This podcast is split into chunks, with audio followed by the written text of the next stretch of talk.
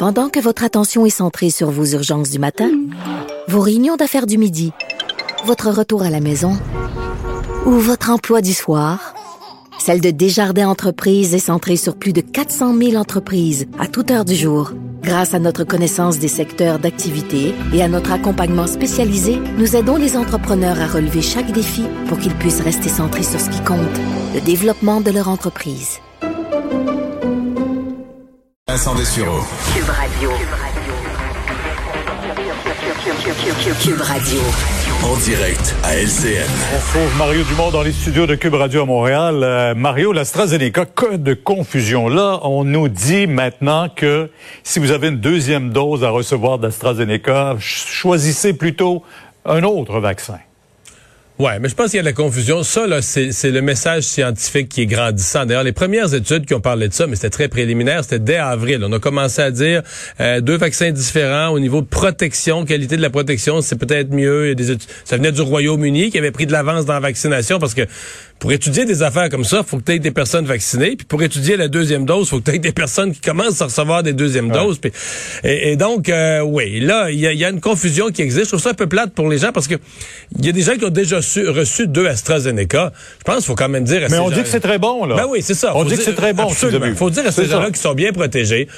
On dit que c'est peut-être optimal d'aller chercher un ARN messager après en termes de protection contre des variants. Mais de toute façon, s'il y a des variants très forts, on va peut-être arriver à une troisième dose là, un peu plus tard dans quelques mois. Fait restons calmes. Puis à la fin, chacun doit faire ses choix. Là. Chacun, on a l'information, l'information circule. Chacun doit faire euh, ses choix. Mais euh, c'est, euh, disons que c'est comme un peu plate que les scientifiques des deux gouvernements, puis à la fois les scientifiques, les ministres, qu'on soit pas capable d'accorder son violon sur un message d'ensemble, en sachant que de toute façon, les citoyens, à la fin, hein, ils doivent décider de ce qu'ils vont faire. Mais euh, la, façon dont les communications arrivent, je trouve ça euh, malheureux pour les pour les citoyens.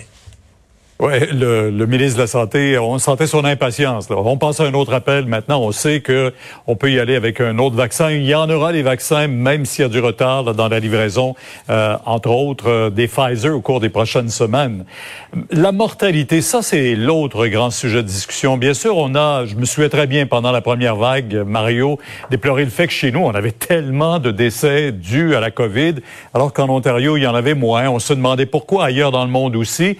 Est-ce qu'on a été plus strict, plus rigoureux dans l'analyse des décès chez nous? Oui, tout à fait. Et, je vais dire deux choses importantes, là, deux nuances importantes. Un, il y a eu une vraie crise dans les CHSLD, ah oui, très, très grave, et ça ne la minimise pas. Deux, il y a eu, dû à cette crise dans les CHSLD et aux décès qui en ont découlé, le Québec a eu une plus grande proportion que sa population de décès. Maintenant, effectivement, ces chiffres, ces données, ces recherches scientifiques, euh, basées là, sur des données, parce que là, on a les données de la, de la surmortalité, Statistique Canada, on a toutes les données disponibles de démographie et autres. Et donc, là, on se rend compte que D'abord, le Québec, euh, on a eu des critères très, très, très rigoureux pour tout inclure ce qui était des causes certaines ou probables euh, de mortalité due à la COVID.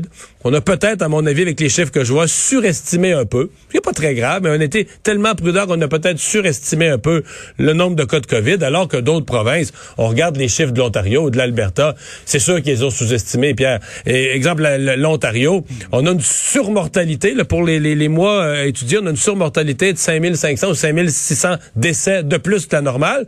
On a juste déclaré 3400 cas de COVID. Les 2000 autres, là, ils sont morts de quoi? Ils sont pas sont pas décédés dans, des accidents où c'était des cas de COVID, mais qui n'ont pas été répertoriés, qui n'ont pas été testés, qu'on n'a pas inclus dans les bilans. Alors, le résumé de ça, c'est que oui, il y a eu, le Québec a eu plus de COVID que la part de sa population, mais pas autant que ce qu'on a dit. Les chiffres, quand on disait le Québec, on a 23% de la population, mais on a la moitié des cas au Canada, c'est pas le vrai portrait.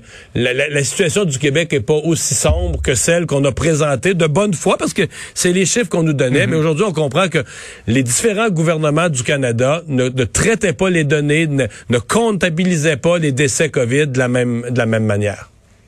Ouais. Euh, on revient à ce conflit d'Excel d'or. On en parlait hier encore, puis on en parle encore aujourd'hui. Il y a une lueur d'espoir là, à ce que les partis se rapprochent. Il y a une négociation en présence d'un conciliateur qui se poursuivait à 16h30. Euh, mais ça a des effets, là, au-delà de, des euh, poulets qui ont été euthanasiés, plus d'un million. Mais tout ça, ça entraîne une hausse des prix. Les consommateurs l'observent. Ouais.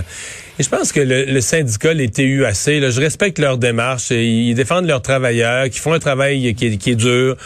Euh, eux sont entrés dans un corridor là, pour, pour, pour, gagner leurs points.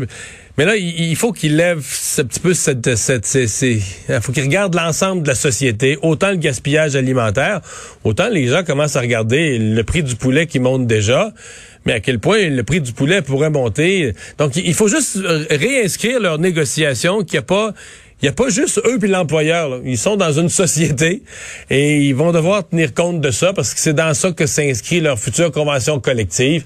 Euh, je pense qu'il y a eu... Euh, ça arrive, là, des fois, tu es dans un corridor, dans une bataille, puis tu vois juste l'employeur, puis toi, là, puis tu vois pas en dehors de ça.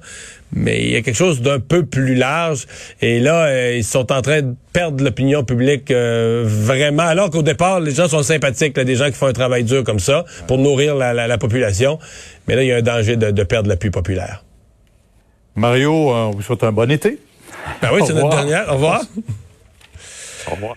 Carl, quelques nouvelles de la pandémie en terminant. Euh, d'abord, le variant Delta, dont plusieurs pays commencent à s'intéresser aux symptômes. Oui, les spécialistes euh, veulent nous inciter à être prudents. Les symptômes du variant Delta, ça s'apparente à ceux du rhume, semble-t-il, Mario. Donc, mal de gorge et aussi, euh, on a beaucoup parlé de la perte de goût et d'odorat liée à la COVID-19.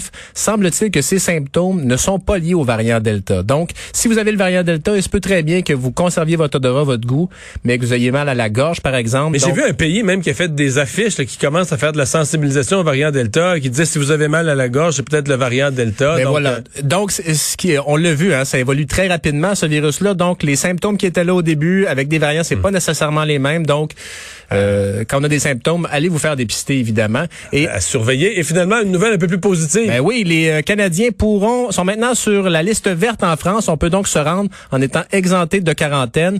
Pas besoin non plus de ce qu'on appelle en France de motifs impérieux, c'est-à-dire raison de santé, urgence familiale. Vous pouvez vous rendre en France euh, maintenant. C'est Richard Martineau qui va être content. Il prévoyait y aller cet été.